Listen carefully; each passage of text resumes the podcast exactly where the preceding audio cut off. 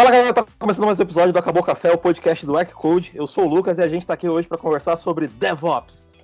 Meu, como sempre, com, comigo aqui o João. Tudo bom, João? Fala Lucas, tudo bem? Vamos lá bater um papo sobre esse assunto muito interessante. E o nosso convidado de hoje, especialista aqui em DevOps, o Felipe. Tudo bom, Felipe? Opa, bom dia, Lucas. Bom dia, João. Tudo bom com vocês? É, especialista foi, especialista foi, foi bom. tô aí na área, né? Tô, tô me arriscando na área. Especialista, basicamente o cara, assim, o o arquiteto, o Steve Wozniak do DevOps, né, cara? É. O John Carmack do DevOps. Ele tá sendo modesto. Ficou lisonjeado aí com, com, com elogio. Bom, Felipe, é, dá um pouquinho do teu background, fala um pouquinho pra gente de, do que, que você já fez, o que, que você tá atuando, o que, que você tá fazendo hoje. Conta um pouquinho pra gente dessa, da sua trajetória aí na, nesse, nesse mundo da tecnologia. Ah, sim. Sim. É, eu sou, sou cara assim, entrei na tecnologia muito cedo, né? Desde, desde adolescente, assim, gostava, né, de computador, tudo. Aí com, com 18 anos, que eu fiquei naquela dúvida entre fazer faculdade, entre, aí eu fiquei naquela dúvida entre ir para a área de programação ou para a área de, de hardware, né? Na época tinha essa visão de hardware e tudo. Eu fiz uma faculdade de redes, redes de computadores, e comecei, comecei a atuar mais nessa, nessa parte de de infra, arquitetura. E, e com o tempo fui, fui me especializando e, e entrei na, na parte de servidores, servidores Linux, Windows. E fiquei, fiquei muitos anos atuando como, é, como especialista Linux.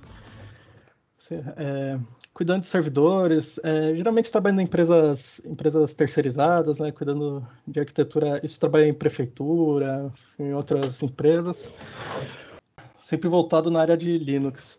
Aí, aí já, depois de estar tá muito tempo trabalhando com isso, né, muitos anos, tirando certificação Linux, certificação Windows, aquela, aquela pegação de pé, vendo que as coisas não mudavam muito na, na nossa área, né, cansado de configurar servidor, tipo, tipo não, não tinha muita, muita objeção no futuro.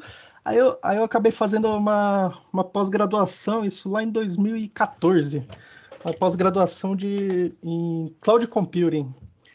E nessa época que eu, que eu, que eu, que eu tava querendo me atualizar, né, que sa, sair um pouco de, de dentro dessa caixa aí, né, porque literalmente era, era assim, a gente cuidava de servidor, entregava o ambiente para o pro programador, né, empurrava, ó, agora é com você. Aí o programador voltava, ó, o servidor é, não tá legal, tem tal coisa. Então, estava querendo sair um pouco disso. Aí, na pós, eu acabei entrando numa startup que fazia serviços de, de DevOps.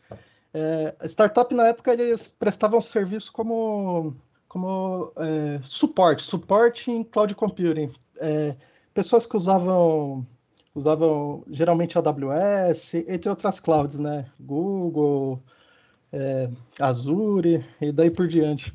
E, e, esse suporte, aí, aí, nessa época que, que eu comecei a é, entender bem como que funcionava o DevOps, que, que eu peguei bem do começo mesmo, né? É, nessa, nessa empresa que eu estava, o pessoal, o pessoal comentava sobre DevOps, aí tinha essa questão de como, como a gente já fazia o suporte da aplicação, era, era startup, empresa pequena, e as outras as outras empresas que a gente atendia, muitas vezes era, eram e-commerces, outras empresas pequenas também de startup. Então não, não dava para a gente pegar e, e, ter aquela cultura, aquele costume que a gente tinha antes, né? De, de só, só entregar o ambiente para o cara e, e se vira aí. Então aí a gente começou, começou a entrar mais junto com, com os desenvolvedores, entender o modelo de negócio da empresa, entender o, os fluxos da aplicação e o fluxo de deploy, qual, qual seria a melhor forma que atender ele. E, e, desde então, né, desde dessa, de 2014, eu tô, tô, atuando nisso e venho, venho aprimorando, né, conforme os anos. Já teve até uma vez que eu, que eu trabalhei em uma empresa que eu fui registrado como, como tá na minha carteira de trabalho lá, arquiteto, não, não é arquiteto, é arquiteto, é arquiteto DevOps. Eu, Até, isso foi até engraçado, que, que na, na, época eu ia fazer exame médico, assim, o pessoal olhava na carteira de trabalho e falava, mano, que, que profissão é essa, né, arquiteto DevOps? Nem, nem sei se, se, é, se é permitido né, registrar isso, mas tá lá, na, tá no meu histórico lá da minha carteira de trabalho como, como lembrança isso aí. O arquiteto DevOps, ele é o cara que, que faz todos os DevOps assim, na, na parte de arquitetura aqui do prédio. é, mais ou menos isso. Cara, o, o, termo DevOps, ele é um termo bem novo, né? Ele é um termo, tipo, dado o histórico de, de tecnologia, é, ele é um termo recente, né? Você falou que tipo, você estava bem no começo disso, isso foi seis anos atrás, sete anos atrás, a gente estava começando a surgir a ideia de DevOps.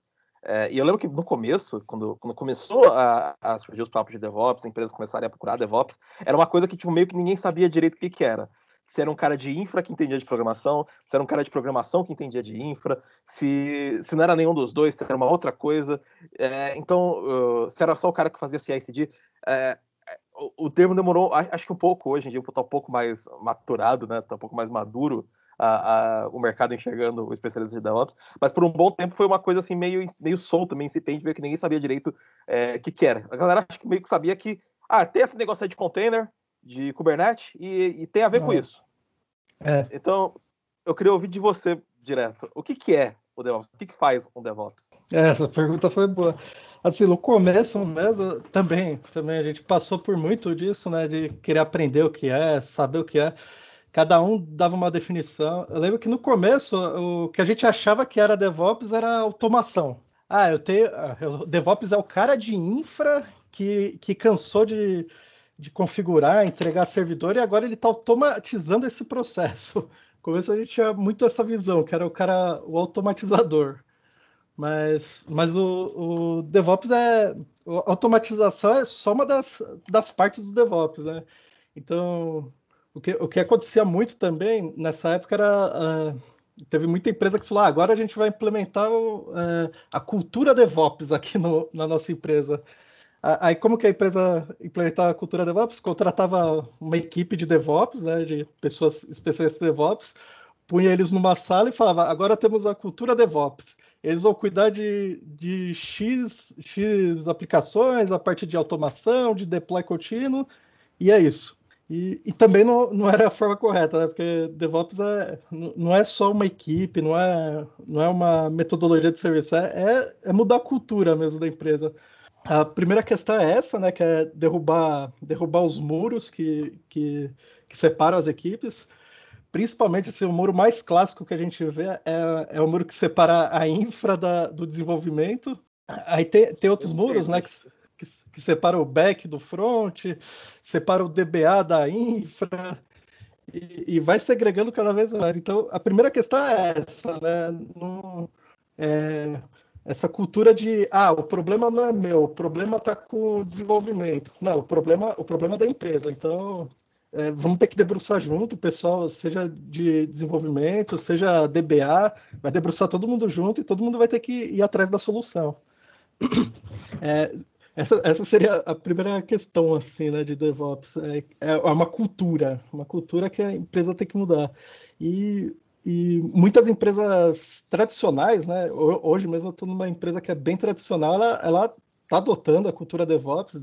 Eu estou lá já faz dois anos o Day 3 já estava adotando e é bem, é bem difícil mesmo, né, assim, para a empresa, porque tem, tem funcionários antigos, é, funcionários que já estão há mais de 15 anos na empresa e estão acostumados com aquele modelo de trabalho e, e às vezes não fazem nem por mal, né, é que, é que a, tempo que eles estão lá, eles já estão acostumados com aquela situação, com, aquela, com aquele caminho das pedras, né, e, e é, é uma situação que é bem, bem é, difícil, assim, né, um paradigma que você tem que quebrar.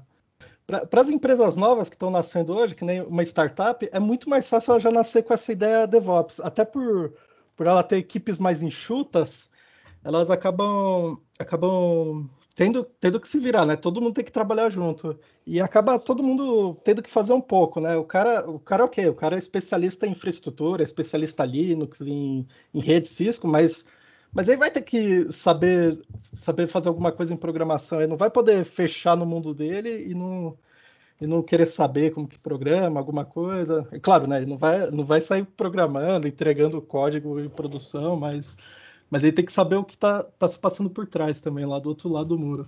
É, a, a, acho que isso é um, um, paradigma que é, é muito recente, realmente, isso que você comentou, né? Porque a gente está é. acostumado, a, o desenvolvedor, por exemplo, está acostumado a pedir uma máquina, um ambiente lá, e quem vai instalar isso aí no ambiente, quem vai Tipo, quem vai configurar o ambiente, quem vai botar uma parte lá para rodar é o, é o cara de infra. Eu só, só boto lá minha, minha aplicação e roda. Não sei o que, que acontece por trás.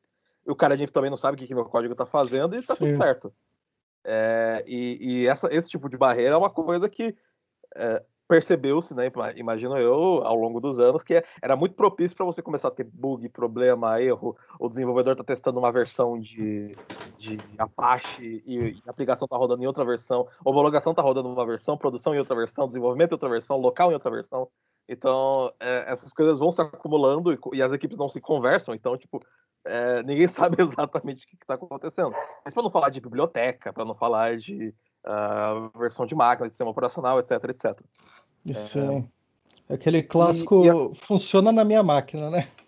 Funciona na minha máquina, né? Tinha, tinha um desenvolvedor que, que, quando falava isso, eu falava, então vamos fazer assim, vamos pegar a sua máquina, a gente bota ela ali no servidor e a gente deixa para os usuários usarem ela, tranquilo.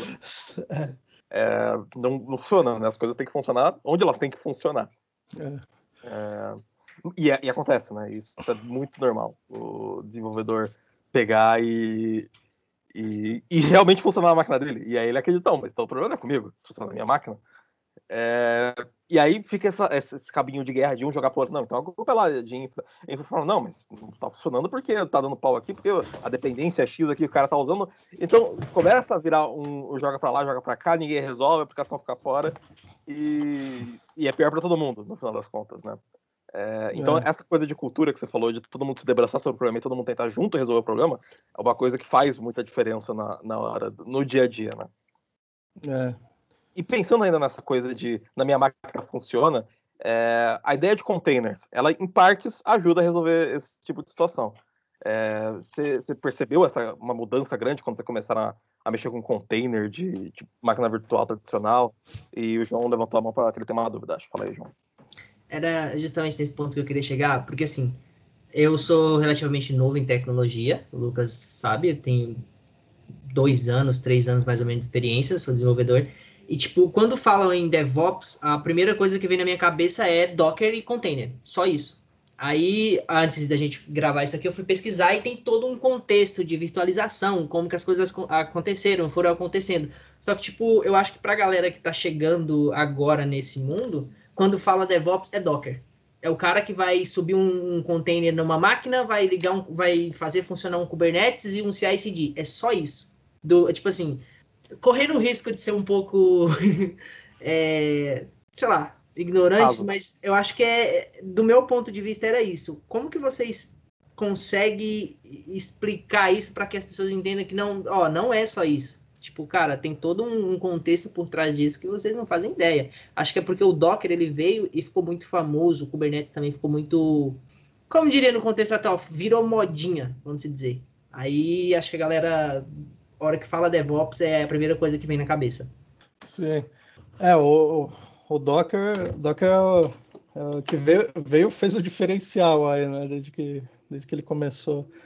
Eu, eu, peguei o Docker assim do começo também, né? Mas, mas na época que eu peguei no começo era, era, era algo só só muito acadêmico, né? A pessoa ainda não usava o Kubernetes, era o Docker puro mesmo, que você instalava na sua máquina e um containerzinho lá, exportava para outro. O, o, hoje, hoje é muito associado a. O, o Dev, DevOps é muito associado a Docker e microserviços, né? Que serviços geralmente rodam em Docker, em containers. É, é, uma, é, é, muito associado por, também por ser uma coisa nova, né, que começou recentemente e, e, o Docker, uma das coisas que o Docker acaba acaba doando é esse muro mesmo, né, da questão da, da arquitetura, que hoje, hoje o Docker, o, a pessoa escreve lá o código, então ela, ela já já está colocando dentro do container o, o código, as bibliotecas, o, o servicinho que vai subir, no caso seja em Java, Spring Boot, em Python, fica, fica ao critério, né? Já sobe o código daquela forma, então, então ele já está quebrando essa, já está derrubando, né? Esse muro que teria teria entre, entre a máquina do desenvolvedor, né, o funciona na minha máquina e o funciona no servidor, né, ser dois mundos diferentes. Então, hoje, hoje já é, com o Docker já é possível o cara ter o mesmo código que está lá em produção, ele baixar, baixar para a máquina dele e rodar local na máquina dele, sem, sem diferença nenhuma. É, é, muito utilizado o Docker. Outra coisa que é, que é muito, é muito falado também né, no, no, na cultura DevOps é o código como é, infraestrutura como código. Aí no caso o Docker, o Docker ajuda muito nisso com a questão de Dockerfile.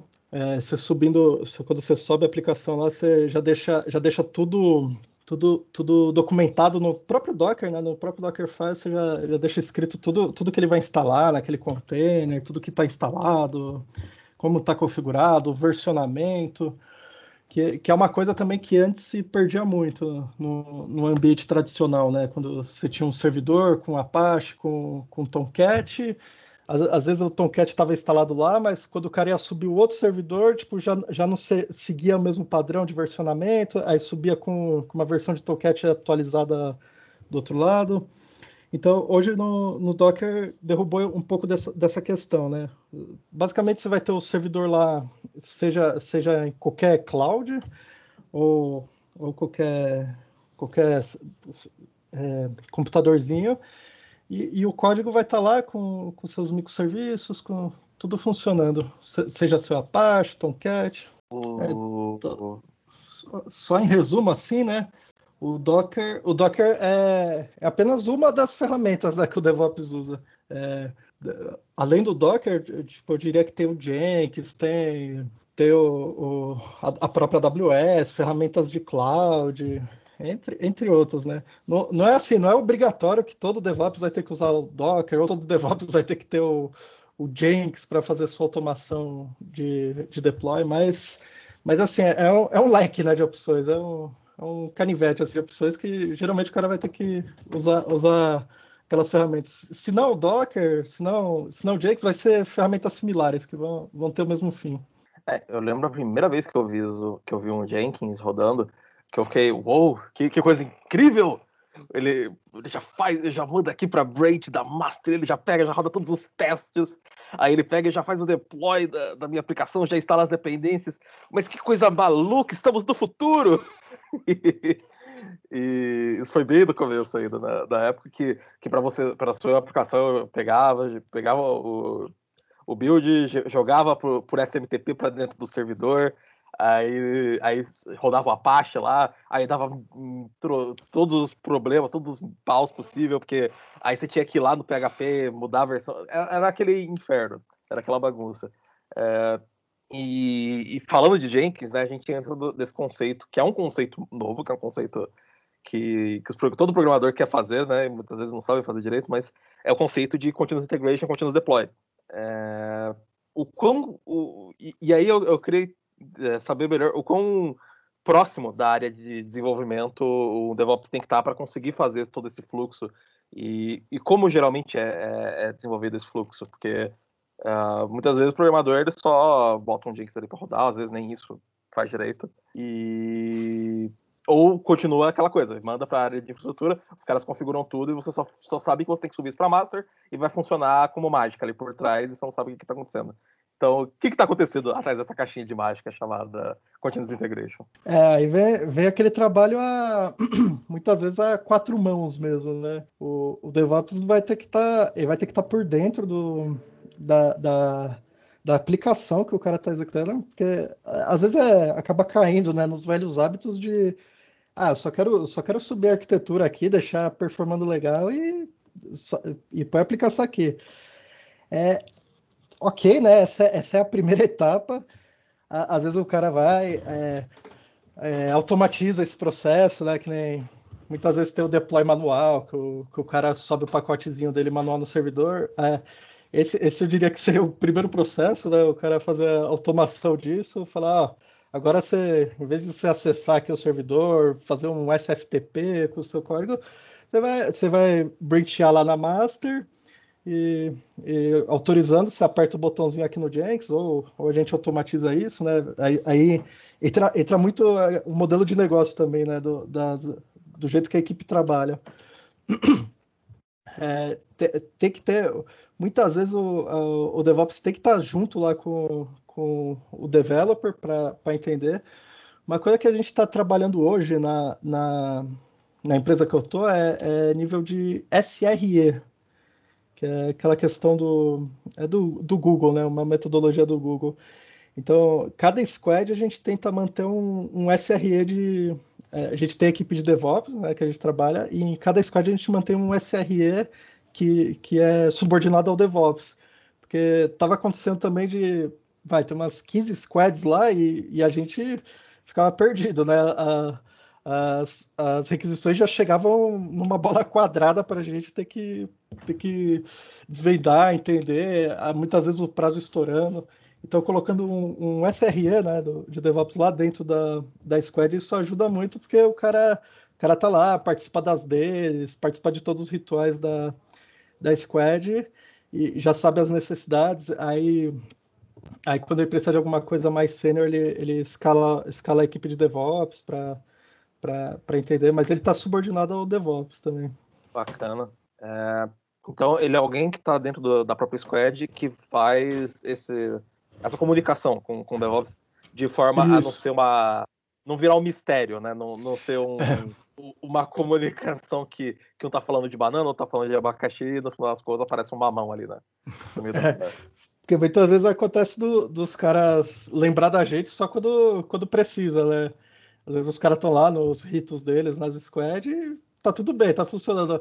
De repente precisou de algum recurso lá, lá dentro do, ou dentro do Kubernetes, dentro do, do, do Jakes, né, o deploy que não está dando certo, aí, aí que eles vão lembrar da gente. Então, tendo o SR lá, ele está no dia a dia, ele já vai, ele já vai saber o que que tá pegando, é, ele já consegue antecipar uma necessidade do cara, uma, uma, necessidade que o cara vai ter. Ah, esse cara aqui, esse projeto, ele vai precisar de mais recurso, né? Então, então a gente já, já escala quem tem que escalar, já ah, isso aqui é, é essa questão aqui que ele está falando, isso aqui precisa de ajuda do DBA. É, é, então ele, ele vai e faz esse meio de campo também junto com, junto com as outras equipes né, de banco de dados, com equipe de negócios. Uma, uma forma assim que, que tem que tá, estar tá sempre muito em comunicação, né? Todo mundo. Não, não, dá, não dá mais para ter aqueles muros que tinham antes. Bacana, na verdade. É, e, e ainda nessa questão de, de, cultura, eu lembro que a gente tentou uma vez implantar o, o Kubernetes no, projeto e tinham para cada desenvolvedor usar na própria máquina o Kubernetes para de fato rodar na máquina ser a mesma coisa que está rodando no, no, em homologação em produção. E tinha uma pessoa da equipe que não queria usar o Kubernetes ou porque não manjava, ou porque não conseguia, ou porque deu pau uma vez e não quis tentar de novo. E aí a gente tinha uma desconsonância com é, uma parte da equipe e um, um, um desenvolvedor específico. É, isso, isso é uma coisa que sempre tem nas equipes, um cara que ele tá, ele tá fora do, do escopo do resto da galera. Então, por exemplo, acho que a gente já comentou aqui na, no podcast, mas tá todo mundo usando Linux, tem um cara aqui que tá usando Windows, esse cara que tá usando Windows tem uma biblioteca que no Windows não rola no NPM, então a gente tem, então para esse cara conseguir usar tem que ter um, uma biblioteca do, do, acho que era do jQuery a parte, porque ele não consegue instalar essa biblioteca pelo NPM, na, na máquina dele quebra, e aí tipo virou um inferno, porque aí o cara pega e dá um git add, sobe a porra do, do pacote que não era para subir, enfim, mil gambiarras para rodar o negócio. É... Então sempre tem um cara que ele tá quebrando a, a, estrutura. E você comentou, né, que até que às vezes a galera tá acostumada, o cara que tá 10, 15, 20 anos trabalhando num, num formatinho, de um jeito muito específico, ele só fala com a área de infra quando ele precisa que os caras subam um servidor para ele. É... E, e, tipo, e ele tá acostumado a pegar e fazer o deploy na mão, ter acesso à produção, ele vai, acessa o servidor de produção, pega, joga o pacote para lá, joga direto no Apache, no, no do Apache, a aplicação dele, e roda, e ele não quer saber de processo que vai adicionar várias camadas, é, para não falar que o cara nem gosta de fazer teste, esse cara geralmente.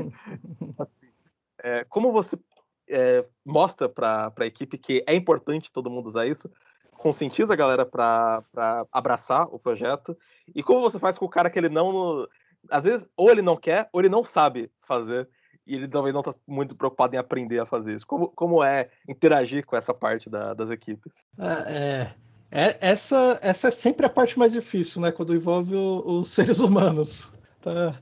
Às, vezes, às vezes você vê lá, o pessoal faz um, faz um planejamento, tudo bonitinho. Ah, essa vai ser a nova forma de deploy. Na, na empresa que eu tô mesmo, já, já, já perdi a conta de quantas vezes teve, teve reuniões sobre como o que seria o DevOps lá da empresa, né? E, e, sempre bate, bate nas pessoas, sempre tem a resistência das, das pessoas, ter, ter aquelas pecinhas-chave que não que não quer mudar, que está acostumado daquele jeito, ou pessoas que estão insatisfeitas né, com a mudança, que, que preferiu do jeito que era antes. É, é algo que, que assim, é, é difícil, né, mas, mas vai mudando aos poucos, né, vai, vai convencendo a equipe. Tem gente que começa, começa a sentir os benefícios, né, vai, vai cara que está lá tá na empresa há muito tempo e, e às vezes o cara tá, tá lá, que, que, nem eu falei no começo, né? Tá, que eu tava uns anos atrás, tá naquela situação que o cara só, só entrega servidor, só, só, só dá start em, em Apache, só.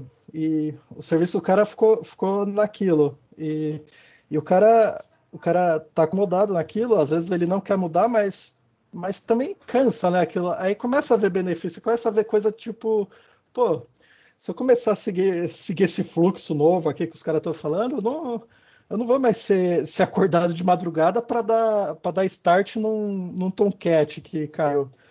Se, se, eu começar a seguir esse fluxo, os caras os cara já trabalham de uma forma mais, mais dinâmica, mais legal. Não, os caras os cara estão tendo uma qualidade de vida melhor, né?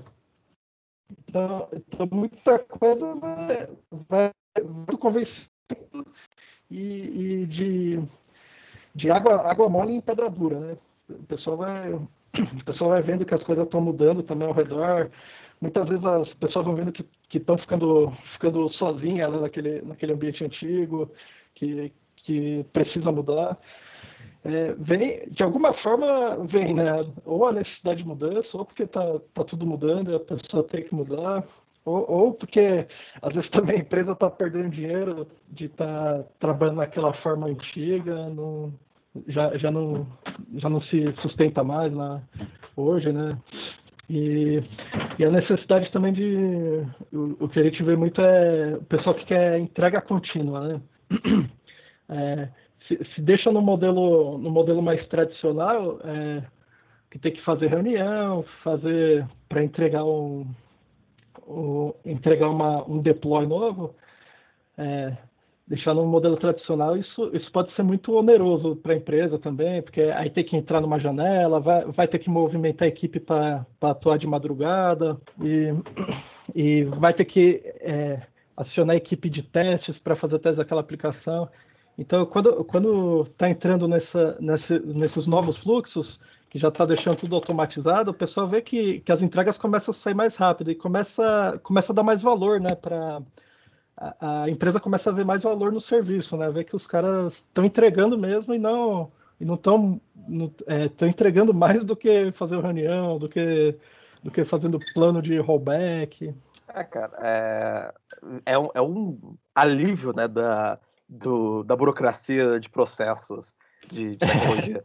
de você ter que fazer uma GMUD, uma reunião de gestão de crise, de mudança, aí faz uma reunião com o comitê de mudança, aí, aí tem 10 coisas para subir, aí leva para defender, reunião de 8 horas, aí conversa todo mundo, todo mundo discute, briga na homologação, porque tem duas equipes querendo testar ao mesmo tempo, equipe que não tem disponibilidade, aí pega só para todo esse procedimento, duas semanas, sobe um botão novo. Aí subiu, é aquela história, subiu o botão e já, tipo, já tá na hora de subir outro. Porque lá já tá defasado. O botão, subiu o botão chega no cara de negócio, ele olha e fala assim: não gostei dessa cor.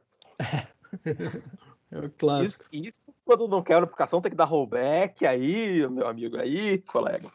Então, assim. E tem essa, né? O rollback é.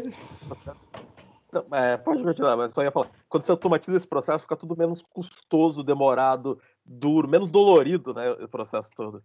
É, pode, pode falar. É, fica menos dolorido. E Uma dor também que tem nessa, nessa questão é que na hora que você está automatizando o processo, vai ter que seguir novos padrões, vai ter que seguir padrões. E tem gente que, que é resistente a seguir padrões que não, que não foram o padrão dela mesma, né? Essa, essa é uma dor também que a gente tem muito com as pessoas. E outra, é, além de seguir o padrão, é, a dor é definir o padrão também. Porque às vezes você define o padrão, vai, né, é muito comum a gente definir um padrão junto com a equipe de arquitetura, é, o pessoal de DevOps tá bonitinho, padrão tal. Aí chega na, na, primeira, é, na primeira squad, o pessoal já fala, não, mas comigo, comigo o padrão não é desse jeito não. A vida inteira eu, eu, eu subi, subi a aplicação de outra forma e não dá não. Aí você fala, pô, mas o padrão agora é esse. Aí, aí entra naquela discussão, entra naquela muitas vezes acaba escalando tudo de novo, vai para o pessoal de arquitetura. Então é, é complicado. Quando, quando envolve seres humanos, não, não é fácil. Quando envolve aquela pecinha que consegue falar, mas eu sempre fiz assim e sempre funcionou. É o problema, é. né? Eu, eu não vou mudar todo o meu código agora porque vocês estão falando. Tenho 15 anos de código aqui. Trabalho. Nossa, é. É muito de.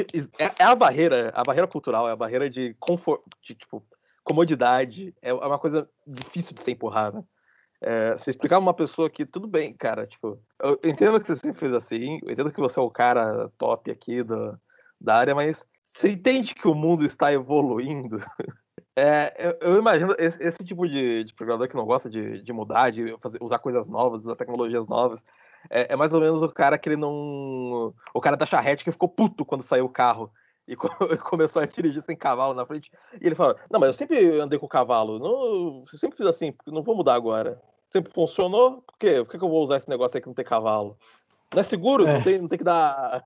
Gasolina é muito cara, só dá a cenoura aqui pro, pro Enésio que ele vai andando aqui. Então, tipo, é, as pessoas resistem à, à mudança. É, e mesmo na área de tecnologia, que é uma área que você imaginaria que os caras que gostam de novidade, gostam de, de mexer com coisa nova, de testar coisa nova, é, quando você mexe no fluxo de trabalho que o cara está acostumado, ele dá uma bodeada para trás e fala, não, mas você está querendo me ensinar como trabalhar? Pô, e, e, é difícil, é difícil você chegar para um cara que tem, às vezes, o dobro da tua idade e falar para ele que ele está fazendo as coisas erradas.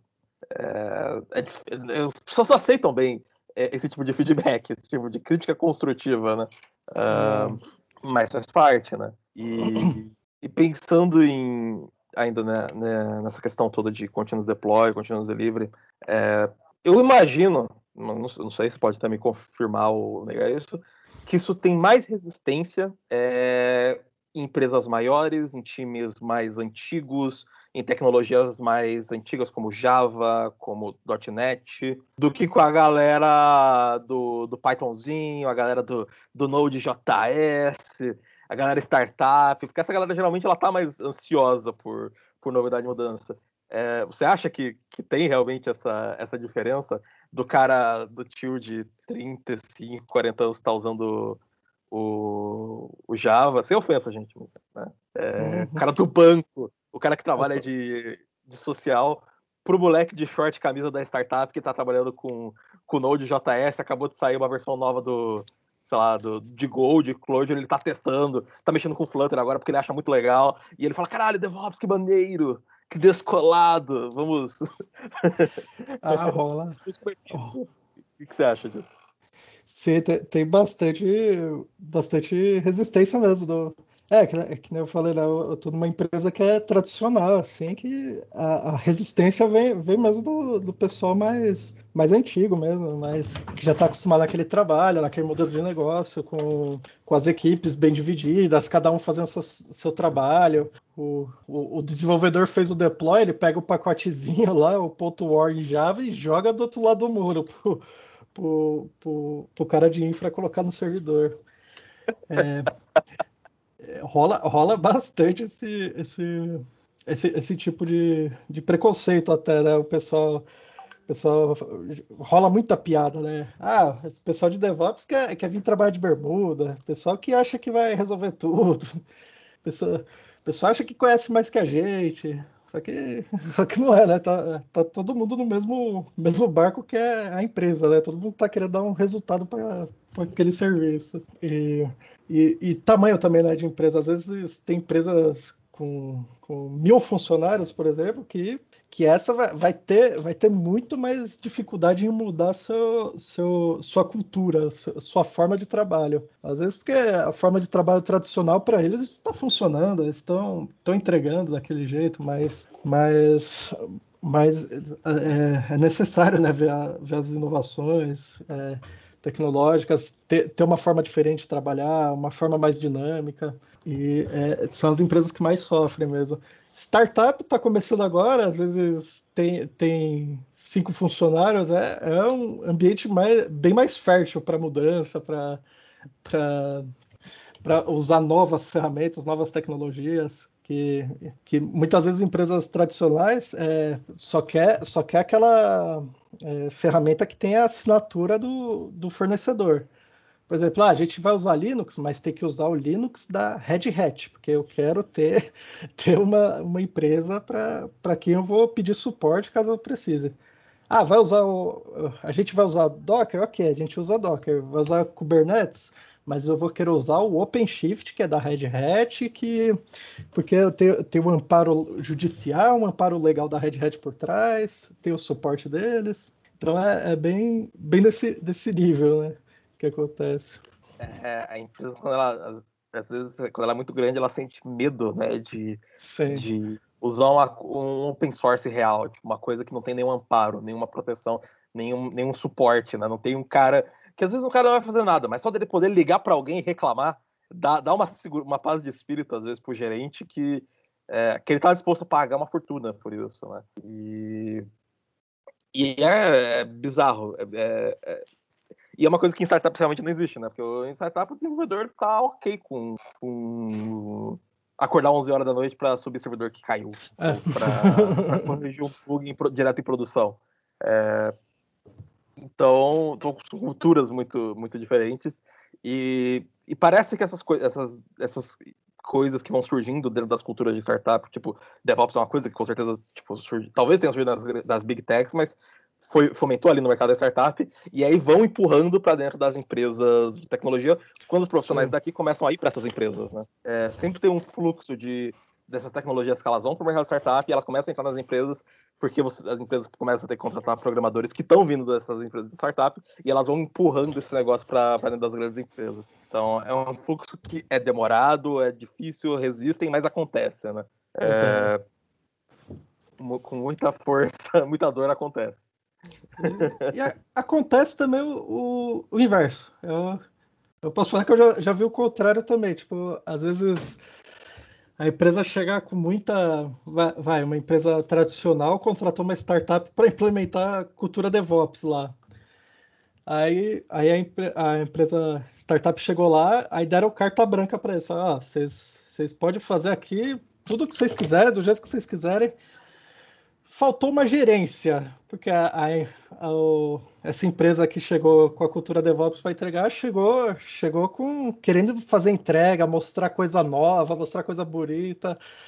Aí fez um monte de entrega, entregou coisa nova funcionando bonito. Só que por trás não tinha, não tinha monitoramento daqueles serviços. é, subia servidor que estava sem monitoramento as coisas, cai, as coisas caíam né, no final de semana, ou geralmente essas coisas acontecem quando, quando a pessoa não está conectada para olhar. É, aí a ver, pô, mas que, que é isso que caiu aqui? Vocês estão usando usando Docker aqui, mas a empresa nunca usou Docker. Aí vai ver, é, coisa não está documentado, não, não foi preparado, a equipe de plantão que está lá no fim de semana não estava preparado para aquelas novas tecnologias. Então, eu já, já vi muito, muito disso acontecer também. É, faltou uma gerência na hora que tá, tá adotando a cultura DevOps. Aí até o pessoal brinca, né? Às vezes que, que ágil, né? Adotar metodologia ágil, adotar o CICD, é, é, se, não, é, não é bagunça, né? É, você está tá fazendo você vai entregar uma forma mais rápida de entregar, que vai, vai derrubar algumas burocracias, mas também não, não, não é por causa disso que vai virar bagunça, que vai entregar de qualquer jeito, que vai, vai entregar qualquer ferramenta, qualquer tecnologia sem, sem ter um teste mínimo, um, uma checagem, assim, né, uma documentação mínima lá da empresa para alguém suportar aquilo nos horários fora de expediente. Não, questão de gerência de organização, isso dá um episódio à parte, assim. É. Mas, mas tem uma coisa que eu, que eu gosto de pensar é que tem uma coisa pior do que não usar metodologia ágil, é usar metodologia ágil errado. Porque o estrago. cara, se você não sabe, se você não vai adotar método ágil, tipo, baseado em princípio, usa, usa waterfall, cara, usa cascata, usa qualquer outra coisa. Usar ágil mal feito é, é fórmula para destruição da, total e completa do, do, da aplicação. Mas enfim. Imagino que com DevOps seja basicamente a mesma coisa. É... É, sim. Ainda que é, e... é uma área, é uma área que tá, o pessoal está em constante rotacionamento de empresa, né? Então, que tô, nessa empresa que eu estou hoje, a equipe, a equipe que tem hoje de DevOps não é a mesma que tinha quando eles começaram a usar DevOps. Tipo, não tem ninguém de, de igual. Então, acontece, né? Entre a gente mesmo tem muita coisa, muita tecnologia que já foi usada lá que não foi documentado, colocaram em produção e não documentaram nada, não, não, foi, não passou por monitoramento, um checklist básico assim de monitoramento, nada. E, e que está lá até hoje, que a gente olha para trás e fala, meu, o que, que, que, que esse pessoal de DevOps estava fazendo aqui nessa época? então, então é aí, é que... aí eu entro no, numa outra pergunta, justamente a respeito disso, de rotatividade, de equipe, de, de profissão de DevOps mesmo, né? Talvez, por ser uma coisa nova, né, é uma coisa que ainda o mercado ainda está se acostumando, as pessoas ainda estão aprendendo o que é ser um DevOps, e, e aí eu, eu queria saber o, como é um profissional de DevOps, porque eu já recebi proposta para trabalhar com DevOps, eu olhei pro cara, eu falei, amigo, assim, eu falei, eu falei, é claro que eu falei de uma forma muito mais, muito menos, é, muito mais elegante, né? Mas olha o meu currículo aqui. Você acha realmente que é uma boa ideia me dar uma infraestrutura inteira na mão para eu controlar? Porque assim, eu no seu lugar não estaria tomando essa decisão. É, e eu acabei recusando, obviamente, porque eu falei, cara, não me sinto confortável. Tipo, ele queria me colocar como líder de DevOps de uma empresa que não tinha nenhum DevOps. Eu falei, amigo, tipo, ele basicamente queria que eu construísse a área de DevOps. Eu falei, é assim, eu não me sinto minimamente preparado para assumir essa bucha, né? Não é nem só uma questão de, tipo, o que eu quero, mas, tipo, é um risco absurdo você querer dar isso na, na, minha mão, porque eu não tenho essa skill pra, pra tipo, é uma arquitetura gigante que os caras queriam montar tal. E, e o cara viu e falou: Não, mas você tem experiência. Não, eu subi um Kubernetes, eu subi um Docker. né? eu, eu fiz algumas coisas ali, brinquei, mas eu não sou um DevOps. E como é que você. Como é que é o, o que abrange né, você ser um DevOps né, para o mercado, para a empresa?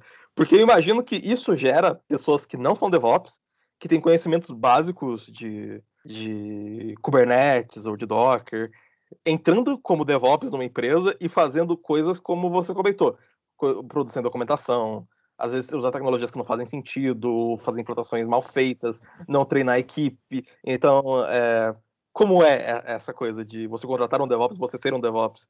É, o, o, que, que deveria né, ser um cara que. O que o cara teria que saber para ele poder falar: eu sou um DevOps, eu estou preparado para sustentar aqui um, um, um, projeto de DevOps? Uhum. É, não, não, não, existe assim uma, uma regra né, básica que o cara, o cara tenha que ter X conhecimento, mas geralmente, né, eu tô falando assim por experiência minha mesmo, geralmente o DevOps é o cara, é o cara que veio, veio de, de infra, né, ter a formação lá em infra, entregar, entregar servidores, entregar arquiteturas, instalar Apache, e, e é o cara que está tá mais preocupado com, com a área de desenvolvimento também, né? De, com, com o negócio da empresa e o negócio como um todo, né? Ele tá, tá enxergando a coisa fora da caixa. Não, não precisa ser um cara de, de infra, um cara que veio de infra, um desenvolvedor pode ser um DevOps, pode, deve também ser um DevOps. É, muitas vezes as pessoas confundem, né? Acha que DevOps é, é, a mistura, é um cara que agora ele atua atua como DevOps, é, como developer e operacional. Eu, eu já recebi uma proposta uma vez também que era DevOps que o cara o cara basicamente ele queria que eu cuidasse da infra dele e programa e e fosse responsável pela equipe de programação dele. Tipo, eu pusesse a mão lá no código de programa, na programação para entregar também coisa. Aí eu vi aquilo, né? Recusei também, falei, tipo, nem, nem cheguei a fazer entrevista, aí falei, ah, isso aí tá, tá além né, do meu conhecimento, não sei. Você seria a barra de prata da empresa, no caso. É, é queria, queria pagar um, levar dois. Isso, isso é muito que, que acontece também. Te, teve uma época que tava, tava muito em alta isso, o pessoal, o pessoal queria um DevOps que era, era, era um programador que ia cuidar da infraestrutura dele, ele eles, é, eles, achavam que DevOps era a soma dos dois. Mas um profissional, assim, que eu diria, né, um profissional para dizer, ah, eu sou, sou DevOps, né, atuo como DevOps, é, seria mais uma pessoa preocupada né, com, a, com, o funcionamento das aplicações, dos, dos microserviços, conseguisse enxergar de fora mesmo a comunicação, é, a comunicação entre banco de dados, aplicação, front-end, back-end, entendesse o fluxo, conseguisse validar aquele fluxo. Aí, aí envolveria um pouco o pessoal de QA também, né, de testes, é, que, que estaria preocupado com a entrega, da, da, com os deploys, com, com o ritual da empresa de, de entrega, de, de daily. Na, na minha visão, seria mais isso. E, e, também DevOps não, não, seria uma pessoa, né, em específico, uma pessoa, uma equipe, seria, seria a cultura da empresa como um todo. Então, então a pessoa, a pessoa que, que se, se, diz, se diz, a pessoa que se diz DevOps da empresa tem que estar preocupado em mudar a cultura também, em ter que, ter que estar preocupado em, em ter, ter um bom diálogo com, com os desenvolvedores, ter um bom diálogo com, com o pessoal de infra, ter um bom diálogo com, com as outras equipes, entender as dores de todo mundo, não não, não, não ser uma pessoa muito combativa, né? Que só, só, quer brigar, só quer pôr a ideia dela, porque isso também não, não funciona, né?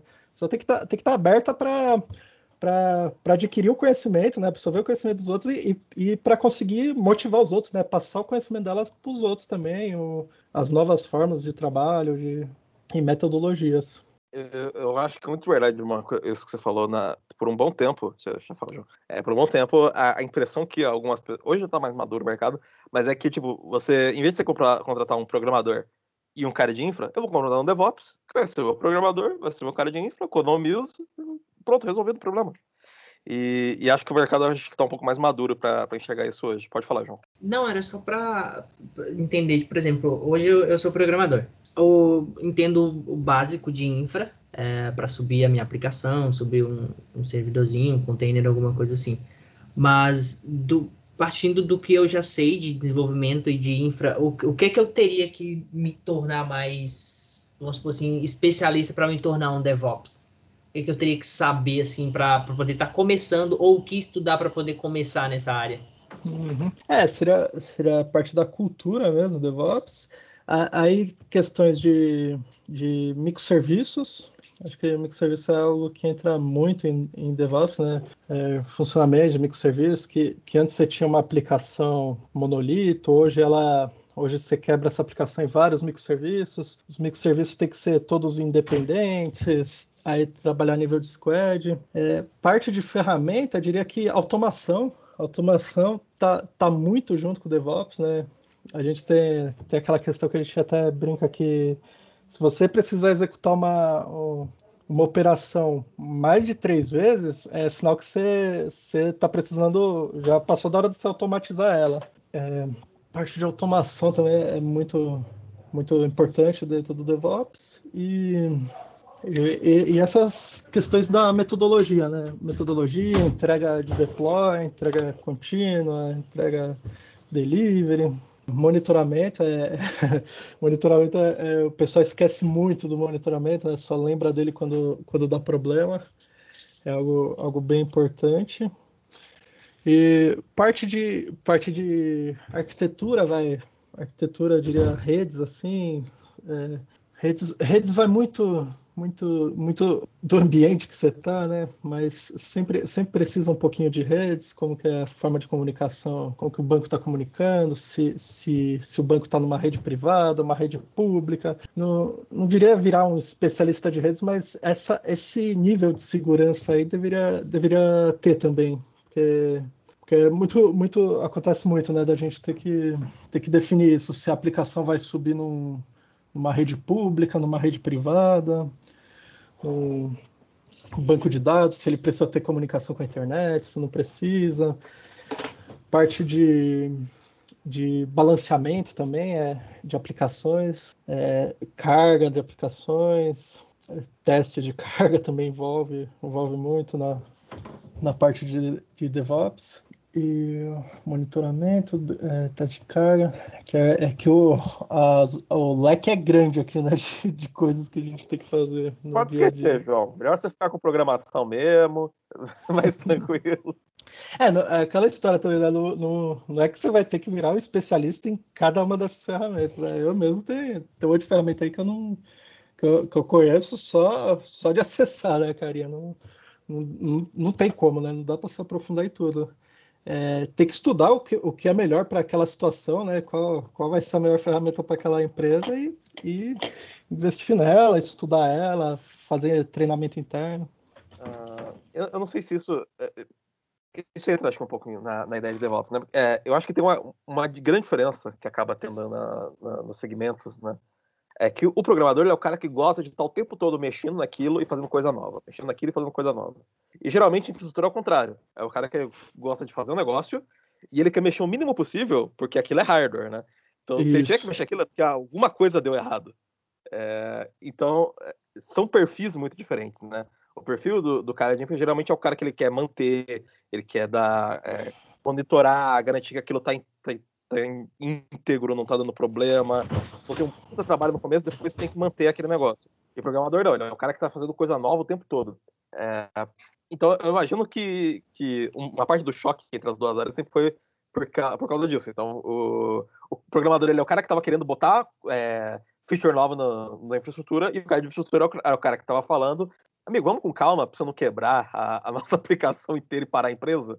E. É.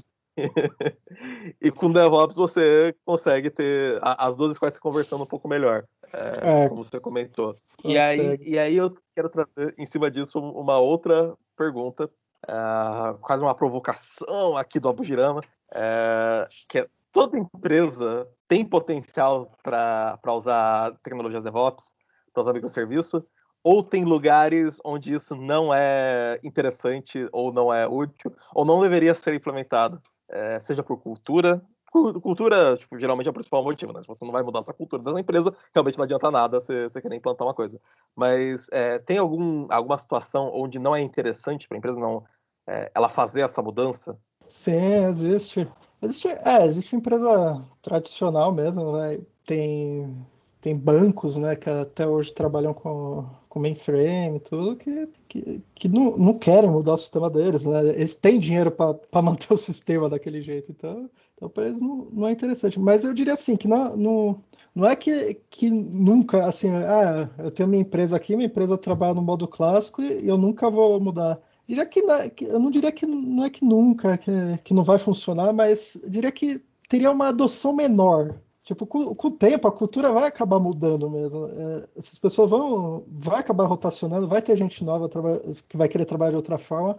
Então, eu diria que pode ter um ambiente, é, uma empresa que é com ambiente 100% tradicional, mas um pouquinho de DevOps ela vai ter, mesmo, mesmo sem, mesmo que ela, que ela entrar em guerra contra o DevOps, ela vai acabar adotando algumas práticas DevOps no, no decorrer dela. Mesmo que, pequeno, mesmo que seja uma pequena parte, só, ah, eu quero só automatizar meu ambiente. Vai, vai acabar adotando porque é, é, coisa que tem ganho mesmo, né? Tem um ganho real. É, ganho real até na qualidade de vida do, do pessoal né, que está trabalhando lá. E, e, na quali e do, no custo também da empresa, né? Então é algo que, que, que vai, vai acabar. O pessoal vai acabar adotando assim. Nem todo mundo vai conseguir ser um Google da vida, né? Ter, ter, ter uma estrutura uma estrutura de entrega, entrega contínua bonitinha daquele jeito, que faz 5 mil deploys durante o dia, sem downtime, sem que todos os microserviços estão funcionando, é, é, funcionam de forma independente, você pode derrubar um microserviço que os outros continuam de pé. Nem todo mundo vai conseguir chegar nesse ponto, né? Acho que eu diria que a maioria não consegue chegar a esse ponto. Mas, mas todo mundo vai acabar adotando de uma forma ou outra a, a cultura DevOps. Ah, uma, uma outra coisa. Ah, uma outra coisa interessante, você também voltou à questão lá de monitoramento que, que eu tinha falado. Uma coisa que, que a gente pega muito hoje em DevOps, assim, monitoramento, que, que pelo menos quando era só a infra a gente não pegava, é monitoramento do, do negócio da, da empresa também. Antes o monitoramento que a gente configurava era só monitoramento do servidor, claro, né? Memória, CPU e, e da aplicação. Ah, tem que monitorar se o Tomcat está no ar ou não. Se caiu, é alarma. Hoje não, hoje, hoje a gente faz um monitoramento mais, mais profundo assim, que, que vê, vê se a aplicação está tá cuspindo log de erro, vê a saída do, do load balance, está tá cuspindo log de erro. Hoje mesmo, um dos alertas que eu tive aqui no meu plantão é porque porque um, dos microserviços estava tava cuspindo log de erro. Aí, aí, eu precisei entrar aqui, entrar lá no microserviço para olhar. É, é, coisa que se, se, a gente não tivesse configurado o monitoramento nessa, nesse nível, não teria pego. Eu ia pegar só segunda-feira quando alguém visse que alguém fosse usar o microserviço e visse aquele monte de erro né, explodindo na tela. Ou quando realmente parasse, né? Ou quando parasse, exato. É, e, e muita métrica de negócio, né? A gente usa Greylog, Grafana. Aí, aí, já é a parte que, a, que geralmente a diretoria da empresa gosta de ver, né? É, quanto tempo aqueles gráficos bonitos que geralmente a pessoa põe na televisão, ah, quanto tempo a, a, a aplicação está rodando, quantos downtime teve, quantos deploy. Isso, isso também é uma coisa que, que é trabalhosa, mas a gente vai refinando com o tempo e conforme a necessidade da empresa, né? É, eu ia falar desse, dessa questão de gráfico de monitoramento. Eu já vi é, empresa onde os caras botavam na TV os gráficos lá. Eu acho que, eu acho, né, que nenhum diretor pegava para olhar os relatórios, mas eles achavam mó bonito ver os gráficos assim, bonitão lá. Pô, o servidor aqui tá, tá de pé aqui, não dá o time baixíssimo. É, tem esse, tem esse oba-oba, né, também que o pessoal, o pessoal gosta de fazer. Deixar, deixar as coisas mais apresentáveis, né? É, vender o peixe, né? Mostrar tipo, aquele monte de serviço que a gente faz, né? Que muitas vezes o pessoal não enxerga, deixar, deixar de uma forma que a pessoa vai, o que o diretor vai olhar vai falar, nossa, olha, esse gráfico da hora, olha, esse mês aqui, é, tipo, cada, cada pontinho amarelo lá é um, é um deploy que foi feito. Tipo, é algo bem, bem interessante também de mostrar. Ah, programação é uma coisa, você faz mil coisas lá, mas mostra um Git Gurse pro cara, mostra um Git Gurse com, com, as bolinhas piscando assim, do, com as pastas dos arquivos, e o cara fica, uou, que coisa legal! Não entende o que, que é, mas foda. Visualmente é bonito. É... e, e, uma coisa legal que você comentou, né? Que acho que é uma coisa que une o, a frustração de programadores e infraestrutura que são os mainframes dos bancos. ainda tem gente usando mainframe, ainda tem gente usando COBOL, e são empresas com todo o dinheiro do mundo para mudar isso, e ela, eles não têm interesse nenhum de mudar. É, então, tem, acaba tendo realmente é, essa questão de adoção, de se a empresa ela não está disposta a fazer uma mudança cultural dentro dela, uhum. não adianta você ter o melhor especialista do que for, a empresa não vai mudar se ela não quiser mudar. É, se não for uma coisa que, tipo, a diretoria tá disposta a mudar, tá mandando a gerência mudar, tá todo mundo, né, a hierarquia inteira tá disposta a mudar, não adianta você querer mudar que o negócio vai continuar engessado, porque quando escalar, quando um cara tiver um problema e escalar aquilo lá para cima, não vamos voltar do jeito que a gente sempre fazia, porque sempre funcionou, sempre deu certo. Então, é. então esse problema realmente é o que você comentou, é uma coisa muito cultural né, da empresa é, fazer, essa, fazer essas mudanças, esse tipo de mudança grande. E é difícil, mudar é difícil. Mas é importante porque melhora a performance, melhora a entrega, melhora o time. E, e quem não mudar vai ficar para trás por. Vai, vai, ser devorado pela concorrência que mudou. Então, mudem. É, acaba, acaba sendo devorado. Um, um, um, medo que eu tinha lá no começo até era, era essa questão, né? Com, Cloud Compile, essas coisas, eu ficava, nossa, isso aí vai, vai acabar com o meu serviço, vai configurar servidor, de, de lá, ligar a máquina no rack, isso aí vai, isso vai acabar com o meu serviço. Aquela, só que aí em 2014, né, que eu fui fazer a pós, eu falei, ah, agora eu vou enfrentar essa questão de. Eu fiz a pós lá, Cloud Compile, é, vi que não, né, que, que pelo contrário, que, que, que, é uma coisa que não, não, não ia ser né, do dia para noite, Tipo, a pessoa que faz aquele serviço mais tradicional, o serviço dela não vai acabar de um dia para o outro e ela vai ter tempo para se adaptar ao novo ambiente e, e, às vezes ela vai gostar mais do novo ambiente, né? Que, que hoje com o Cloud Computing eu, eu, vejo que é muito melhor do que naquela época que eu, que eu tinha que instalar o servidor na mão, tinha que configurar hardware. vejo que é, que é, um negócio bem. Hoje é bem mais legal, consigo, consigo demonstrar mais valor nas entregas que eu faço do que antes, né? E, e no, no, final do dia eu fico mais satisfeito do que antes, porque eu chegava estourado em casa, de, cansado, em data center gelado. Fiz muito disso. Mas ainda hoje tem gente que defende ambiente on-premise, com Windows Server, passando cabo, o cara ainda defende isso. Se você fala para ele de cloud computing, ele fala: não, de nenhum, isso aí não é seguro, isso aí vão roubar meus dados, isso aí não sei o que lá. O negócio tem que ficar aqui dentro de casa, tem que ficar um servidor dentro de casa, aqui na minha sala cofre, para eu passar um cabo aqui, para eu ter a segurança que eu posso, a hora que eu quiser ir lá, espentar um pendrive. Espentar um pendrive não, botar um CD aqui do Windows e dar um boot. Porque senão é perigoso. A, a primeira empresa que eu trabalhei foi assim, cara. Tinha a salinha lá com três servidores e, e tinha outras unidades também, cada uma com um servidor dentro. E para migrar isso para nuvem, cara, foi um, um parto, entre aspas, porque deu, deu muito trabalho para colocar na, na cabeça é, da dona. Não, aqui vai ficar mais. É melhor, a gente tem mais segurança, não tem problema, a gente vamos até economizar energia com isso, mas deu trabalho, cara. Foi muito trabalhoso, mas no final das contas conseguimos. É, é, é, a questão da cultura, né? A pessoa, a pessoa tem que mudar, mudar a cultura. Quando, quando eu comecei no, no, DevOps, era, era muito associado ao, ao Cloud Computing, né? DevOps é Cloud Computing. Depois ficou associado à automação. Não, DevOps é Ansible. Ah, DevOps é Chef. E, hoje já já está mais a, associado ao Docker, né? Ah, DevOps é Docker, é, é microserviço. Eu diria que, que engloba todas as questões, né? E não só não só uma específica, engloba todas e também pode ser que de repente tenha alguma outra aí que eu, que eu não falei que, que também faça, faça muito sentido aí no DevOps que, que eu ainda não peguei nessa questão. Nível, a nível de cultura, né, só, só uma curiosidade, assim, eu tra trabalhei, a empresa que eu estava antes dessa que eu estou hoje, né, há dois anos atrás, eles, eles não usavam nada em cloud.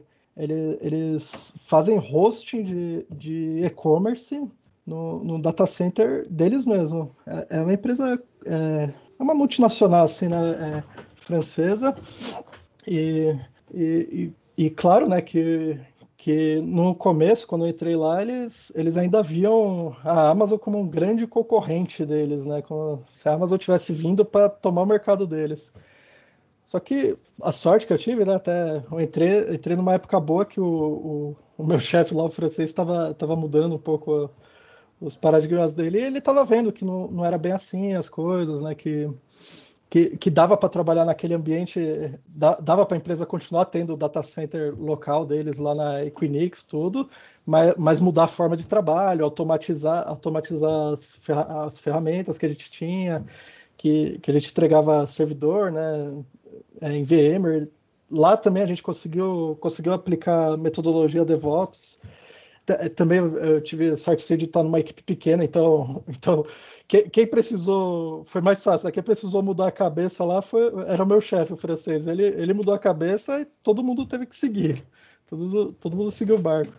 E, e o pessoal também estava tava cansado né, daquela, daquela questão de acordar de madrugada para subir, subir microserviço que caiu, é, é, ah, disco enchendo. Então, então todo mundo já estava já tava, já tava de olho na DevOps e viu que, que era uma coisa que a empresa tinha que, tinha que aprender mesmo, tinha que pegar, senão, senão a empresa ia acabar, ia acabar ficando, ficando para trás, né? Iam demorar mais para fazer as entregas. Nem, que nem quando eu saí de lá, o, o, quando, quando alguma empresa nova contratava eles para fazer para instalar o, o sistema de e-commerce, é, em, um dia a gente conseguia entregar um, um ambiente novo de e-commerce assim zerado para a empresa. Que, que antes, quando eu entrei, ainda isso aí demorava, demorava coisa de mês assim, né, o projeto.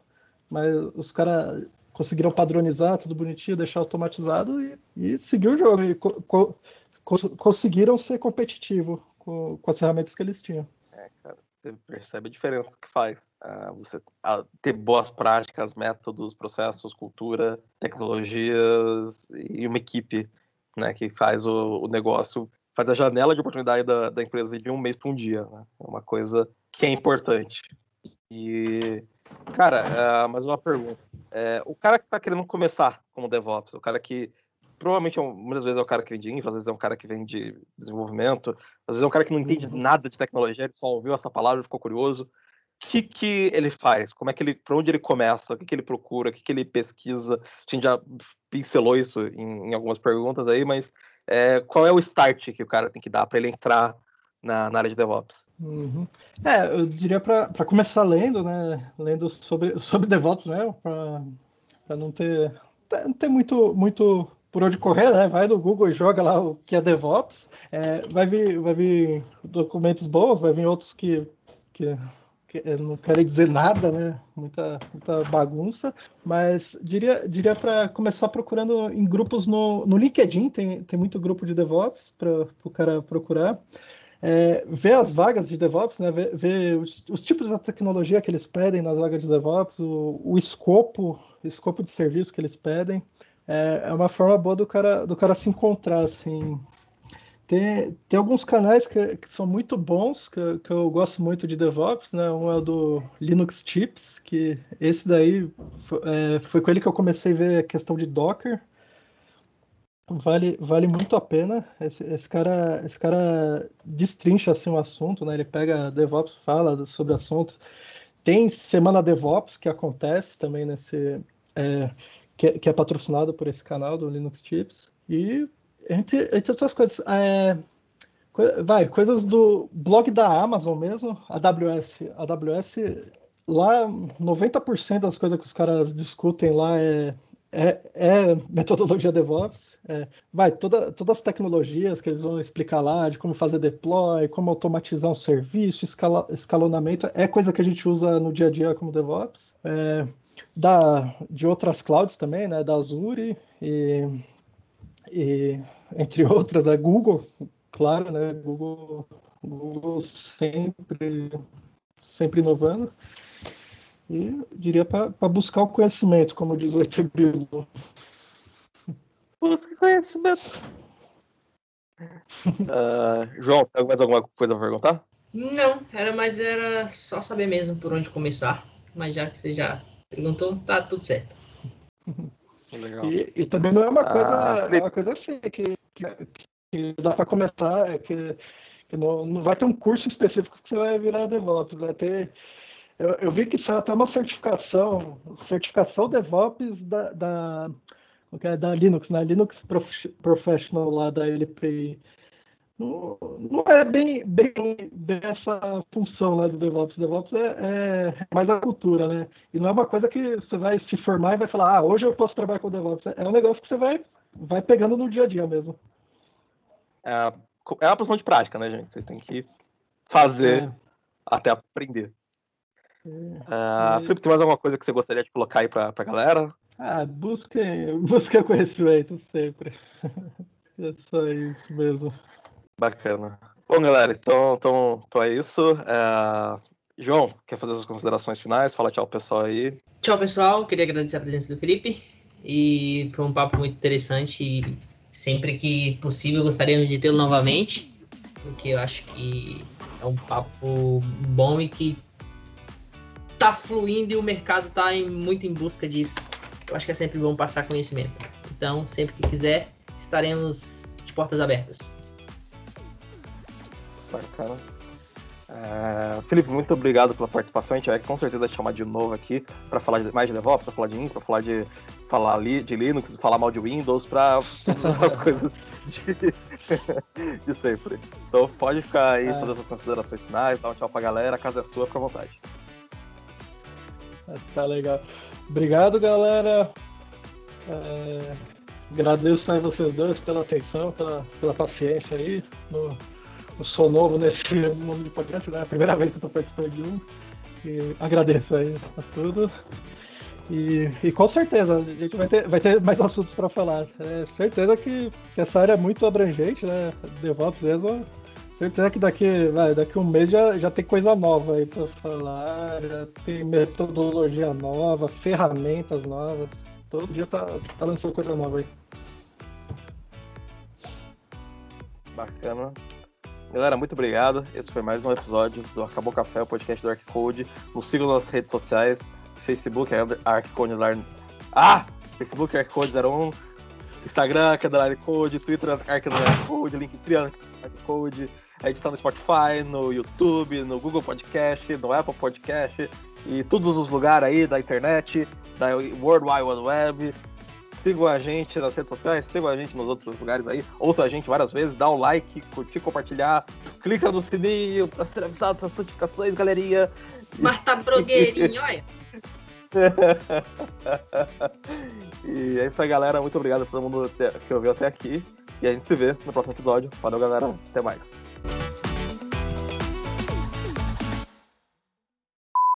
Caramba, o cara tava sentado falando até agora. Eu falo, vamos começar a gravação, o cara levanta e começa a fazer coisa esquisita na frente do, da tela. eu tava falando mudo. Não, é que eu tava mudando, eu tava lá na sala e eu vim pra minha mesa aqui, porque eu quero usar as duas telas. Ih, esqueci meu café. Apiado? Não, esqueci na meta... mesa.